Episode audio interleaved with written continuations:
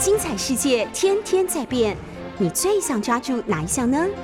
跟着我们不出门也能探索天下事，欢迎收听《世界一把抓》。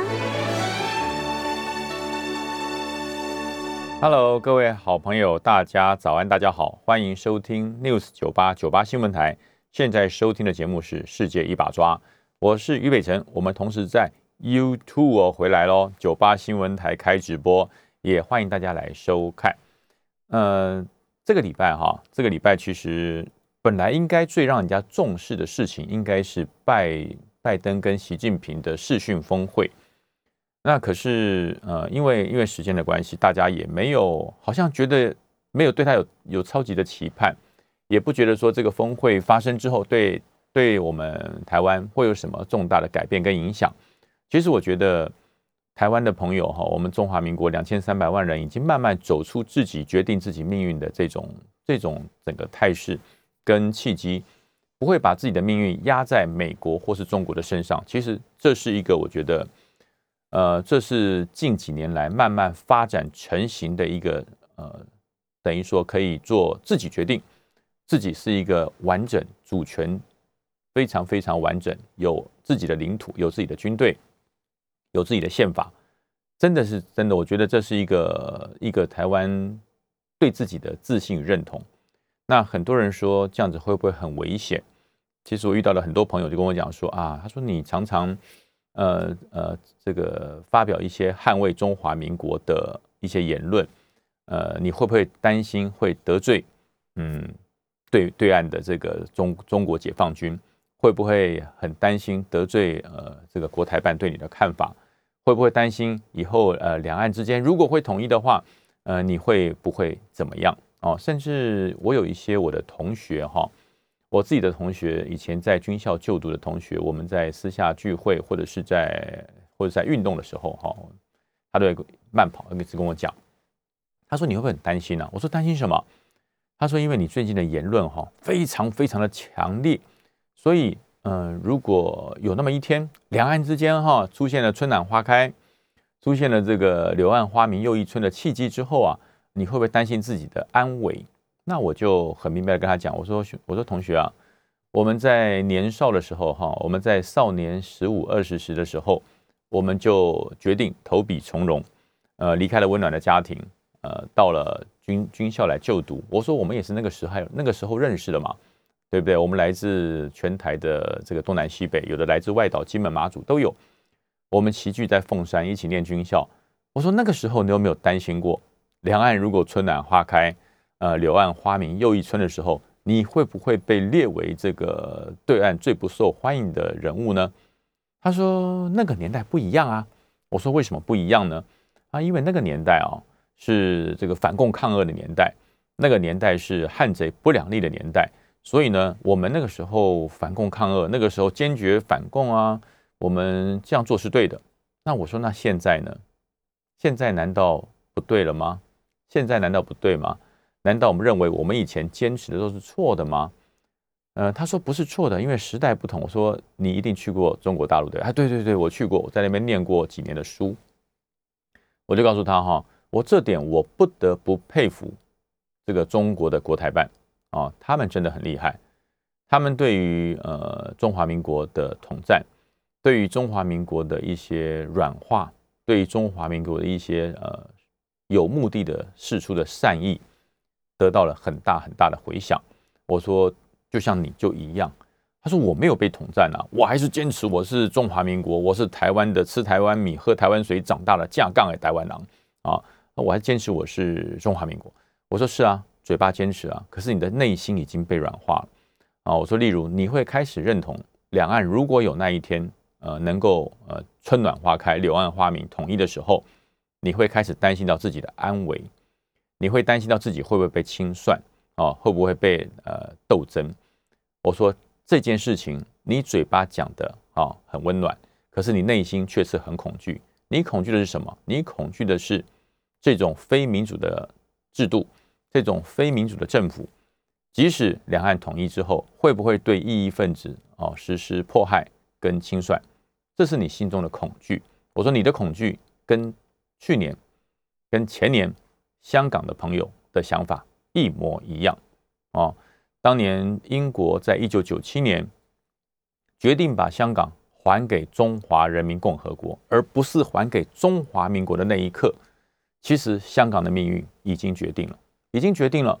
虽然那时候邓小平很拍着胸脯说：“放心，五十年不变，舞照跳，马照跑，港人治港啊。”那也实施了将近二十五年到三十年之间的港人治港。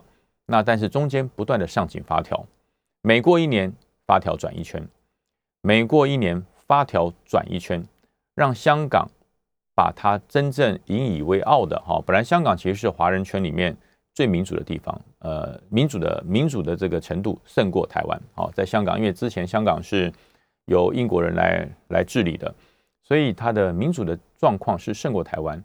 可是经过了这三十年的改变跟调整以后，香港由于每年发条转紧一圈，而台湾在两党政治的互相的的这个竞争之下，我们的民主的这个前进的步伐是每隔一年向民主走近一步，所以慢慢的台湾已经真正的走向了健全的两党政治哦。虽然现在两党之间不平衡啊，这也这是目前我看到的危机了哈。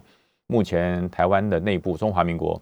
我觉得执政党跟在野党目前是失衡的，是没有平衡的，这是我看到的危机。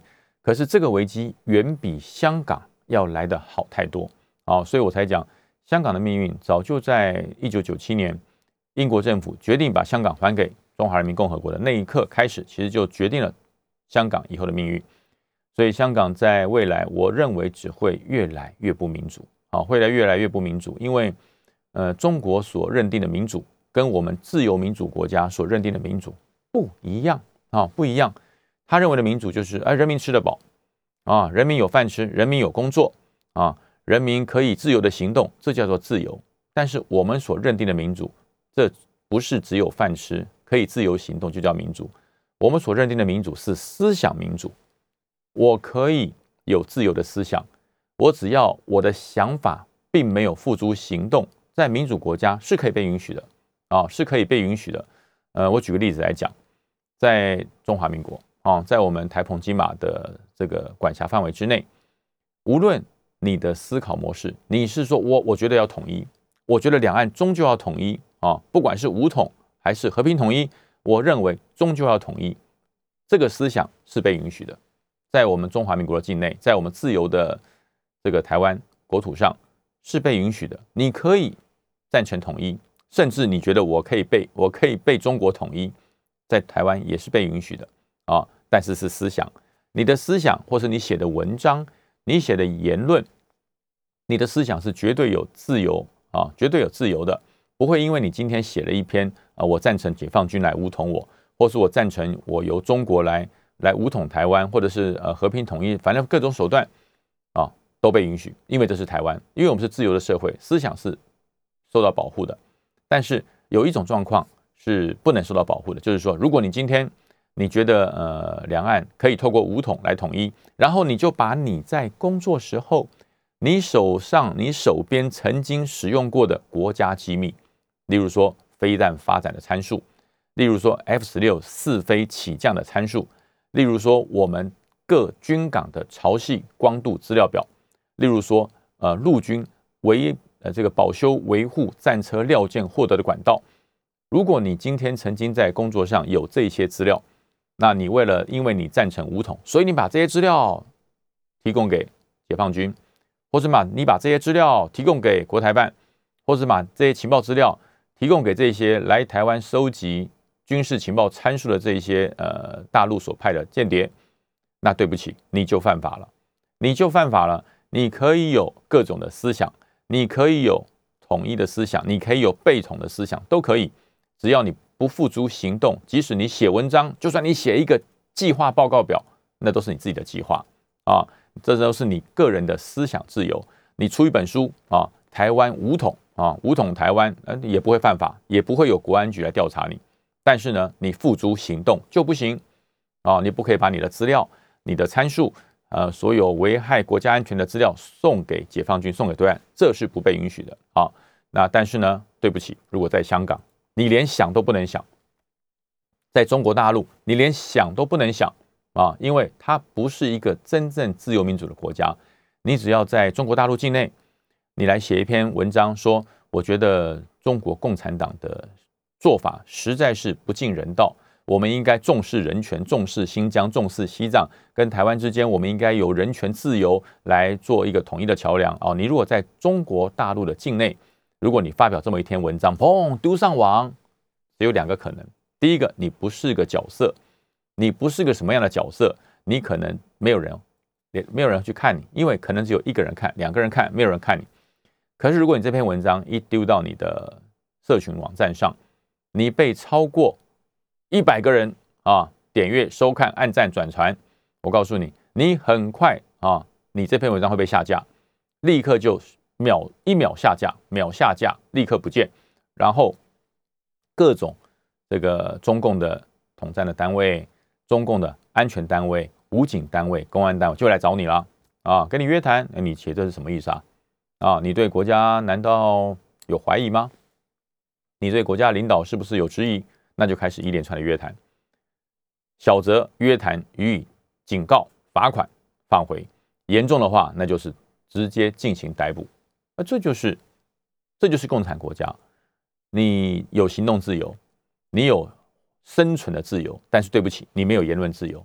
你没有思想自由啊，这就是共产国家。你们的自由跟我们中华民国在台湾所发展的真正的民主自由不一样。那你说在台湾，呃，建呃，你你要你要主张武统统一，只要不付诸行动可以；或者在台湾，你说不行，我是积极的台独分子，我就是要主张台独啊。那只要你怎么写、怎么想、怎么说、怎么发表，对不起，没有问题，一点问题都没有。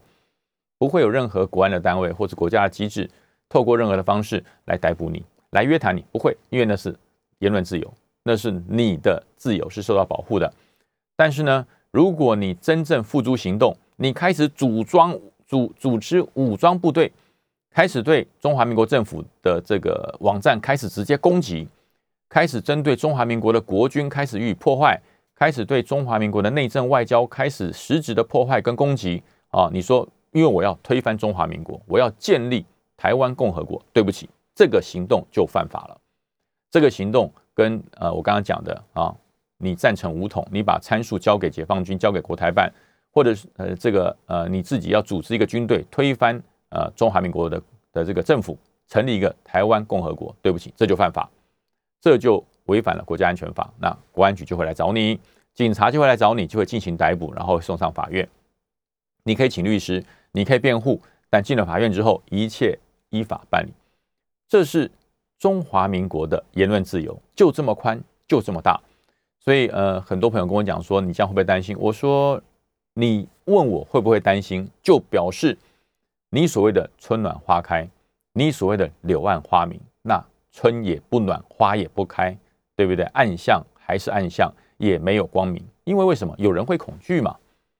如果两岸如果走向统一，有人会恐惧，这就不是一个好的政府。如果两岸走向统一，全中华民国两千三百万人有一个人感到会被会被威胁、会被逮捕、会有受到恐惧，那这就不是我们要的政府。那既然有人会恐惧，既然你都帮我，你都帮我担心了，你都帮我担忧了，那你所面对、你想接受的这个政权是个好政权吗？是个两千三百万人愿意接受的政权吗？答案很肯定，当然不是，当然不是。那当然因为是好同学啊，也一起运动，一起那他就说没有啦，同学，我只是说给你一番忠告而已哈，给你一个一个一个良心的建议，呃，这个也就呃就就就就就少说两句吧，大概就是这个意思。那但是我讲嘛，我就说呃这一辈子投入了这个保卫国家的安全的工作，我们从十五岁，其实当年。当年我们投笔从戎，这个加入军校来就读，我们同学里面有很多哦，都是考上啊，都是考上国立大学的优秀的学生。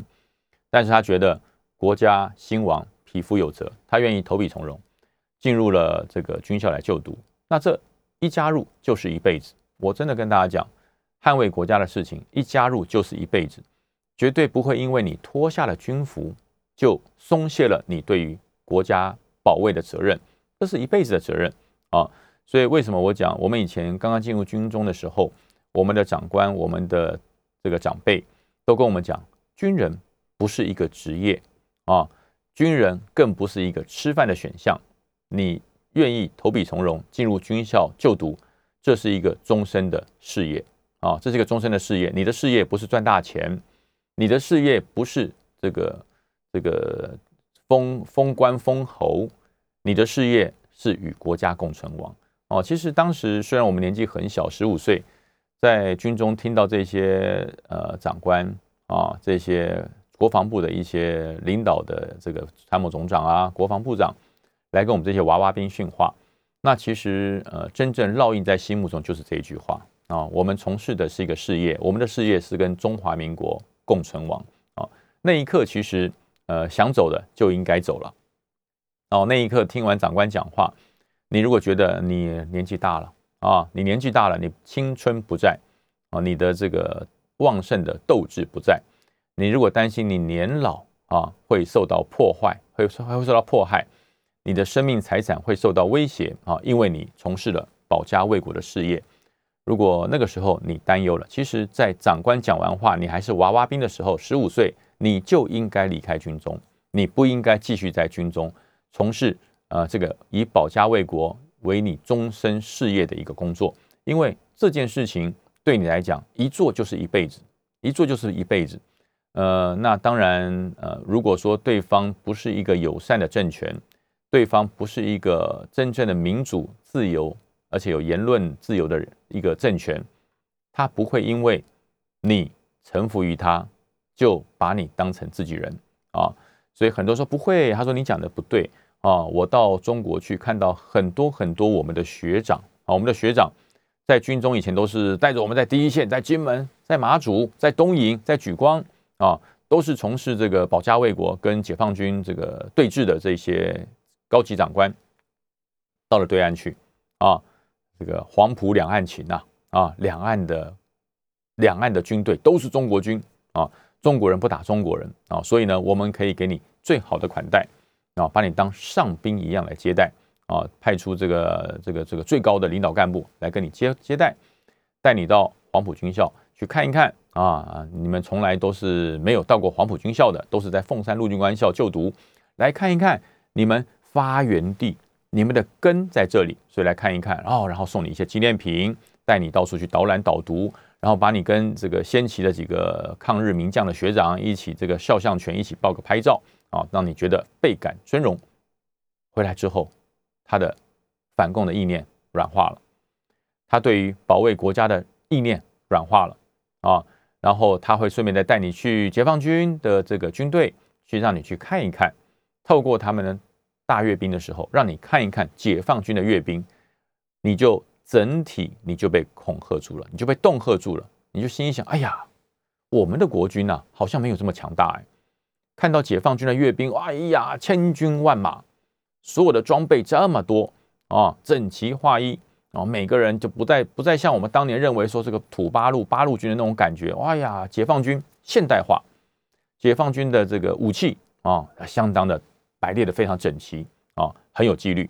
所以呢，我们国军看来呃不是解放军的对手。那你回到台湾之后，你就对你长久以来。在国军建军备战，你所创造的捍卫国家的成绩产生了怀疑，你就会开始怀疑自己。哎呀，我们以前以为自己很强，我们以为我们自己的国防战力是很强很强。可是我到了对岸，看到了解放军的阅兵之后，发现呢，哎呀，九牛一毛，不能比。呃，所以呢，开始你不由得从内心的呃惊讶，变成了良性的劝告。你开始会劝告你的学弟。哎呀，老弟啊，这个两岸打不起仗啊，我们跟对岸打不起这个仗啊。你没有到对岸去看过？哎呀，那个解放军军容壮盛啊，他的飞弹的齐全呐，哎呀，那个解放军一个人哎喊一声就把我们给震聋了。这哎呀，不千军万马不得了不得了。所以呢，哎呀，我们还是不要打仗的好。你讲这个话或许是出自好意，可是你在无形中，你已经瓦解了现在正在。捍卫国家之干戈以为社稷的我们这些学弟跟学妹，你已经打击到了他捍卫国家的决心啊！这就是心理战，这就是认知战。他透过了各种的这个网站丢到我们国家来，我们的国军不会去看，所以我们不会害怕，也不会畏惧。但是透过了这些曾经跟我们同生共死、一起在部队里面捍卫国家的这些资深的老将，到了中国去，看到了中国的军容壮盛，把军容壮盛的恐惧带回来，再透过呃跟学弟学妹或是部署的餐具参叙的时候，不呃不经意的把这些中国解放军军容壮盛的讯息透露给现在正在军中服役的这些学弟学妹们。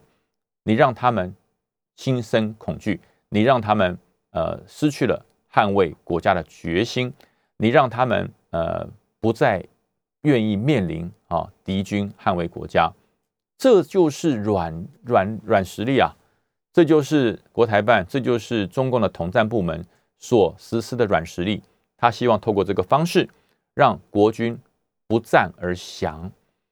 所以我说，我说同学们啊。你们这些做法，我说这我们这些长官们这些做法，你们被统战了，你们还不知道啊？那但是他们还是好好的劝告我，你还是少说一点啊。那如我们该怎么办呢？我们该如何抵制呢？先进广告休息一下，下节再来说。哎，各位好朋友，大家好，欢迎回到九八新闻台世界一把抓，我是于北辰。哇，上一节跟大家谈到哈，就是有关于呃捍卫国家、保家卫国的这个信念。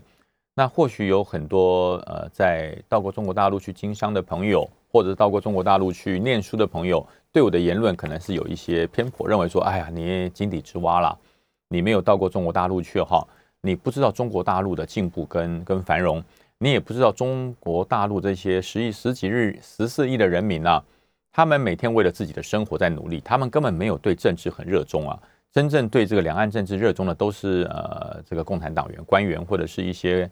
呃，像胡锡进啊这些常常在《环球日报》上发表，为了为了讨生活而说话的这些人而已啊，所以呃，你想太多了。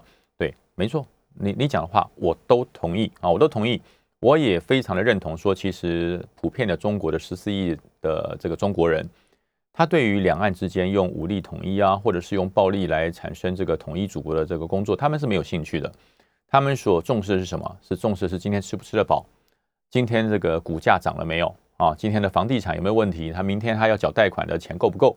我我认为绝大多数的中国的中国人，他的想法跟我们一样。啊，台湾两千三百万人，难道两千三百万人都对两岸的局势很恐慌吗？两难道两万千三百万人都对这个两党的政治很关注吗？其实不是的，两千三百万人里面绝大多数的人每天是为了生活而忙碌。每天是为了教育儿女啊，他读哪个学校，儿子今天的成绩好不好，孩子未来的前途有没有发展？其实大家重视的是这个啊，因为毕竟，呃，重视政治工作、重视军事工作的那是极少部分专业人员该做、该做、该关关心的事情。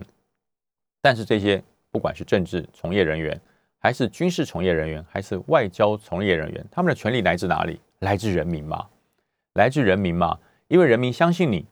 人民嘱咐你，人民把权力赋予给你，你要把国家经营好。国家经营好之后，一般的百姓、一般的人民，他不需要去管这些国家大事，他不需要去关心这一些政治啊、两岸的事情，他只要做好自己生活的努力就可以了啊。其实全世界都是如此啊，全世界都是如此。所以呃，昨天其实，在应该是说呃十五号了哈，台湾时间十五号，拜登跟习近平的峰会，呃，产生了几个大家觉得呃有有争议、有不一样的地方。其实。拜登跟习近平所达成的一个共识，就是中国跟美国不要走向战争啊，这是最主要的共识，就是这个啊，中国跟美国，全世界两大强国不要走向战争，这是这次拜登跟习近平他们两个算是唯一有交集、有焦点的地方。那另外，呃，习近平的想法当然是呢，他是那这次习近平他也没有再讲一中原则了，他讲的是呃，希望美国呃能够。承诺你的一中政策啊，那那拜登当然没有问题啊。那习近平难道不知道吗？习近平难道不知道美国的一中政策跟中国的一中原则是不一样的啊？是不一样的。难道习近平不知道吗？习近平当然知道。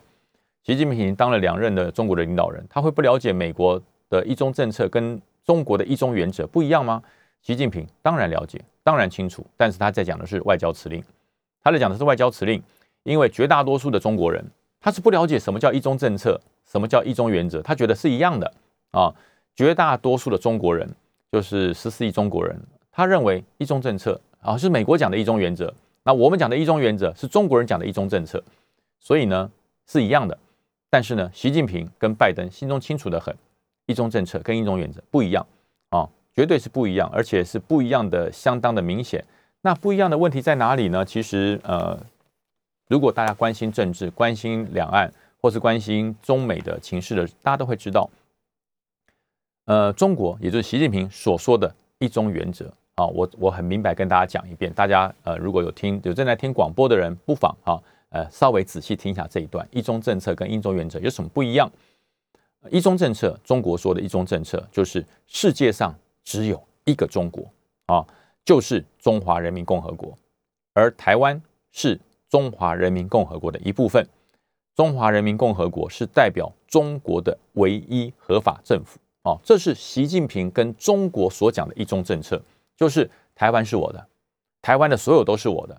全世界只有中国可以对外宣称我是中国，就是唯一中国就是中华人民共和国，啊，这是中国习近平还有所有这个中国的政治工作从从业者他们所讲的一中原则。好，这是中国版啊。那美国版所说的一中政策是什么呢？啊，美国所讲的一中政策。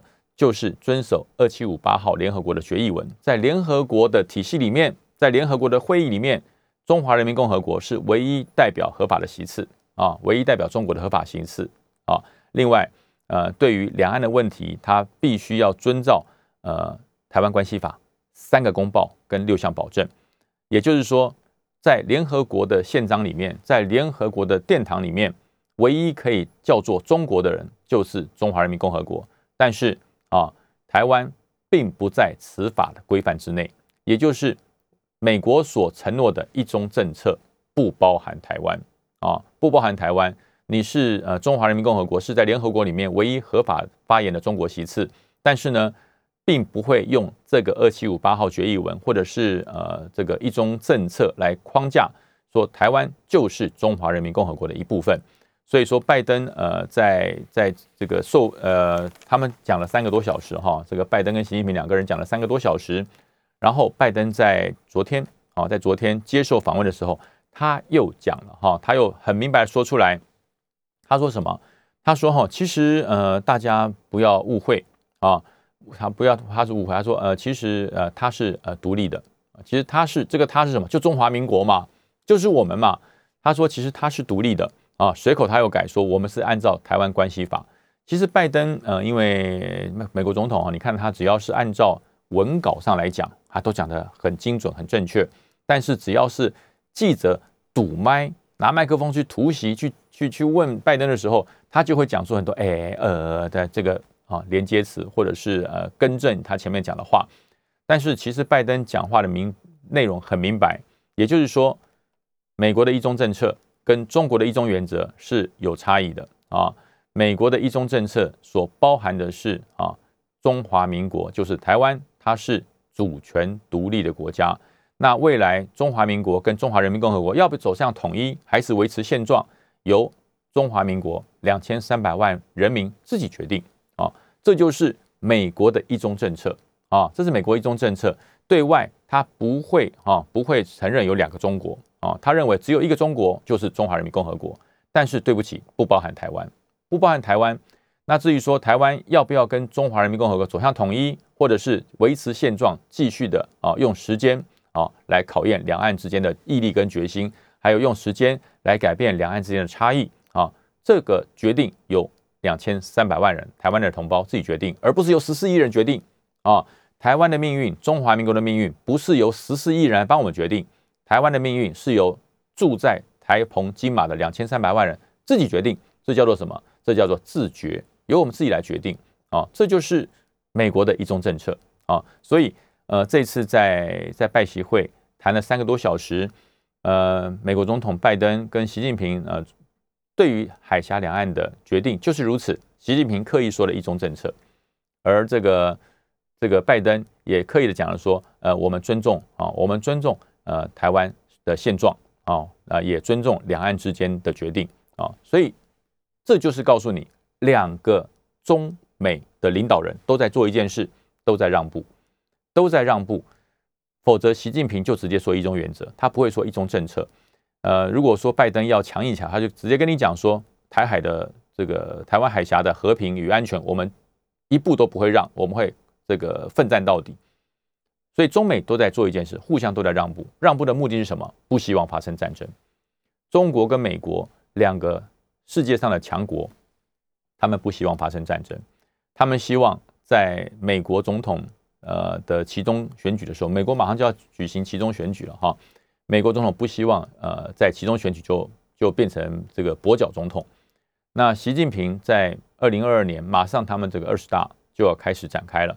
是巩固他权力的重要的一个一个会议，他也不希望在这个时候啊轻启战端啊，所所我所谓的战端是中美的战端，他不希望在这个时候中美之间发生任何的战端，有任何的军事冲突，这样子对他二十大来讲哈呃不利啊，非常的不利，所以他要先拿到权力。那大家说，那中美冲突干我们台湾啥事呢？跟我们什么关系？当然有关系，中美会冲突中间最大的导火线不就台湾嘛？不就是台湾海峡问题吗？啊？中国跟美国之间最大的冲突点就是台湾海峡，就是台湾的安全的问题，这是中美之间最大的安全点。既然中美之间不愿意发生非常明显啊确定的这个战争，不愿意真正的打起来，那就表示大家愿意为台海降温。那愿意为台海降温，那就呃产生了我们台湾必须要坚定一件事情，就是两个国家的谈判。我们夹在中间，我们是这个中间最重要的一个一个药引子哈。我们是中间一个最重要的药引子，我们要自立自强，必须要强化自己的国防，必须要坚定国家内部的团结，核心的团结，而不能人云亦云，自己就开始呃分两派在厮杀在斗争。自己为了国家的安全发展，应该是一致的啊。所以我讲说，国内有很多的政党啊，有民进党，有时代力量。有民众党，有国民党，那当然最大的在野党是国民党。我刚刚讲到，我所看到的台湾的危机，中华民国的危机是什么？是两党政治开始失衡。我们的两党政治开始失衡。大家回忆一下早年中国国民党一党专政、一党独大的时候，那个时候是不是好事？不是好事啊，不是好事。国民党讲什么就定案，国民党说什么啊，说缩水会结冰呐啊，缩水会结冰就这么厉害。那是当时国民党一党专政的时候，好不好？说句实话，不好啊。那当民进党慢慢崛起，开始力量足以跟国民党抗衡的时候，我觉得那段时间是中华民国民主最精华的时代，就是两党力量相相当，旗鼓相当啊。你执政八年，八年之后换国民党执政八年，就是这样子，能够有一个政党轮替的选择，让人民可以在两个政党之间做一个选择。那现在。国民党慢慢的失衡，国民党力量开始萎缩，开始缩小，而民进党开始不断的长大，开始不断长大的结果是什么？那就换了一个党而已嘛，换了一个党，一党独大而已。以前是国民党一党独大，未来变成民进党一党独大，那这对整个台湾的内部的民主发展是正确的吗？是好的吗？我们下节再来谈。进广告。哎，各位好朋友，大家好，欢迎回到九八新闻台，世界一把抓，我是于北辰。提醒大家，YouTube 又恢复正常使用了，大家可以把 YouTube 的频道打开，大家又可以在 YouTube 看到九八新闻台。那刚才讲到两党政治在民主社会是一个相当难得可可贵的一个现象。那可是现在呢，呃，我们健全发展一段时间之后，我觉得两党政两两党的状况现在慢慢的失衡。民进党呃开始无限的长大，变得非常的强大，而国民党呢最大的在野党开始慢慢的消退。那国民党有没有什么振作的方案？国民党有没有什么振兴党魂的计划？有没有？其实有哈。呃，我相信每个国民党的党员都在想：那为什么民进党就无限上纲，不断的长大？难道真的就是一个抗中保台吗？就是一个抗中保台是万灵丹吗？那国民党不能抗中保台吗？国民党不是从从开始哈自始至终就是反共先锋，就是这个汉贼不两立的政党吗？为什么这个反共的这个招牌突然间被民进党给拿过去了啊？这个国民党其实呃长期以来受到两千三百万人非常这个拥护的这个政党，你的反共的招牌怎么被民进党抢走了呢？啊，所以我曾经我也在党内跟大家讲，我说那我们就也反共啊，我们本来就反共，自从自始至终都反共啊。为什么这个反共被民进党说成抗中以后，你们就不敢讲了呢？我们应该还是持续反共。我们对于呃中国大陆的十四亿人口、十四亿的中国人，我们自己的同胞，我们当然是伸出友善的双手，都自己同胞嘛。呃，两岸都中国人，当然是一家亲。我我这个我是赞成赞成的。可是对于共产党的政权，对于整个呃具有暴力本质的共产政权，我们当然要反啊！国民党当然要反共啊！所以说这点我们要叫的比民进党更响亮，才可以让国民党呃重新回到竞争的舞台上，不然会一直萎缩啊。那但是呢，呃，我一个人力量还是不够哈，还是不够。大多数人还是认为说不行，我们的根在大陆啊，我们的命运要跟大陆绑在一起，息息相关。台湾这么小，你有什么发展，必须要跟大陆绑在一起。那我说好啊，那重返执政才有发言权呐。你现在不反共，你现在不确保两千三百万人生命财产的安全。你要如何跟民进党选呢？所以说，国民党近期为了要壮大国民党的力量，要强化蓝营，能够跟绿营能够得达到一个这个两党政治呃非常呃健康的平衡，所以呃国民党最近展开了一个特别的计划，为期大概是三个月啊，应该是到农历春节前，叫做什么？叫做同舟计划。同舟计划表示什么？就同舟共济嘛，就表示说这个船上的船员现在不太够了哈。呃，要让一艘船正常的行驶，可能要五百个船员，可能要一千个船员。那现在船员的人数不太够，所以希望呢，呃，这些好朋友，曾经是国民党的好朋友，都能够呃，这个跟同舟计划来接轨，一起回来。那大家觉得奇怪，那不是以前就有吗？以前国民党这个党员回娘家有什么？有这个同心计划，能够让失联党员啊，或者是长期没有跟党联系的党员回娘家，一起呃纳入党的这个这个管制跟组织的组织的这个的这个这个运作里面。这不是有同心计划吗？然后我们以前在不管是在这个各个阶层里面，我们担任党职党工的人都在做一个叫做育婴计划，就是年轻人年轻有为啊，这个十六岁以上可以加入国民党的人，我们就想办法能够吸收他，让他加入国民党，跟我们一起这个为捍卫中华民国而努力。不是有育婴计划，又有同心计划，为什么现在又出来一个同舟计划？哦，原来如此，原来同舟计划不一样。同舟计划跟以前我们的同心计划，跟以前我们的育婴计划不一样。同舟计划是针对某些特定的人员啊，什么特定的人员呢？大家其实可能没有在党务工作人不清楚。国民党是个刚性的政党，国民党跟民众党不一样啊。国民党是个刚性的政党。什么叫刚性的政党呢？就是一就是一，二就是二，没有模糊空间。而民众党的做法，它是一个柔性的政党，它是有模糊空间的。也就是说，你今天具备别的政党的。这个党籍，你可以加入民众党。哎，大家觉得很奇怪吧？啊，大家觉得很奇怪。那只要你的党不开除你，你可以加入民众党，我可以接受啊。我接我可以接受你具备双重党籍啊啊，这是民众党的做法。它是个柔性的政党，只要理念相同，只要大家谈着来，那没关系。你有别的政党也可以，只要你愿意加入民众党，我也欢迎你来。这是民众党，它是个柔性的政党。可是国民党不是啊，国民党是一个刚性的政党啊。如果你具备了别的政党的党籍，对不起，唯一的做法就是开除你，你就要开除国民党的党籍，就要把你开除。那这个开除不是说今天党主席或是主委说我开除就开除，国民党是个有有机制的政党哈，国民党有非常非常这个井然有序的考核程序。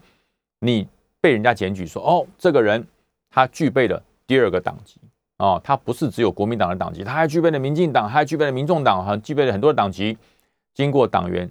据实检举，投到地方党部的考纪委员会，考纪委员会接获这个报告之后，接获这个检举之后，要经过初步的查证，是不是属实？哦，一查属实，然后就跟地方党部的主委报告。啊，地方党部主委就说：“好吧，那就按照考纪的程序，你们就召开考纪的一个评核会议。那这个考纪的评核会议，主委不能参加，地方党部的主委不能参加，要由考纪的主委、考纪委员会的主委来召开。”然后召集了所有具备法律、具备地方德高望重啊、具备了资深党务经验的这些考纪委员啊，大家开会决定对于这个人要如何处分啊。那当然会请当事人到现场来，你有申诉的权利，你有申诉表达陈述的权利，但是你申诉完你就离开。整个考纪的内容会议经过了所有考纪委员多数决决议之后，然后。由地方党部的主委，他是没有办法决定啊，这个可以或不可以，他只能做一件事，就是转呈，就是转呈，把这个这个考纪委员会的决议转呈到党中央去，由党中央一轻重缓和。如果这个事情很严重，那党中央就是立刻开集中央级的考纪委员会，那决定的处分方式啊，决定的处分方式有几项。第一个叫做开除党籍，就是你这个人实在是对于中国国民党已经没有任何的留恋，而对国民党的这个危害太大了，立刻开除党籍啊，开除党籍。呃，那开除党籍，你还可不可以再回党？可以，可以，要六年，要六年。你被开除党籍之后，你再重新申请进入国民党要六年，但是前面的所有党龄归零啊，所有前面党龄归零，你就从零开始算六年。然后呃，还不是说你六年就一定可以再回党？你六年之后，那你这个处分期期满六年之后，你要重新回到这个。国民党的怀抱，你必须要经过当时开除你的那个地方党部的考纪委员会啊，他要重新召开平和会议，决定要不要让你回党。那如果当时决定开除你的这群党纪委员，他觉得哎不行，他并没有改进，他有权不让你回来，他有权不让你回来。所以说有很多，那其实这些国民党最常被开除的这些党员有哪些人，都是选举产生的问题啊。就是我在准备要选举喽，那国民党要做一个党内的初选，然后初选结束之后，我发现不对呀，我的实力明明就比他强，为什么你派他不派我？所以我不服啊，那怎么办呢？我就脱党参选，那我就直接执意去中选会直接报名，我就用独党籍，或者是没有国民党的推荐函，就自己违纪参选啊，违纪参选就会被移送考纪委员会，被移送考纪委员会，呃，重则开除啊，重则开除，六年后才能。重新申请入党，轻则就是什么？轻则就是撤销党籍，那就要三年才能重新回到国民党的怀抱。再轻一点叫停权两年，你在国民党内，你所有的参政权，包含你要选党职，包含你要选公职，国民党都不予推荐。这就是国民党的党纪的一个初步的规定。那但是这次的同舟计划呢，就是希望这一些曾经违反党纪，曾经在选举上有纠纷。啊，被开除、被撤销、被停权的这些党员，如果你还想回国民党的，我可以呃在这三个月之内啊，因为距离选举还有一年啊，距离明年的二零二二大选还有一年，可以让你在这个时间时时间之内啊，你想要回国民党的，你可以回来，然后申请的条件都会打对折，本来是停权六年的，变停权三年。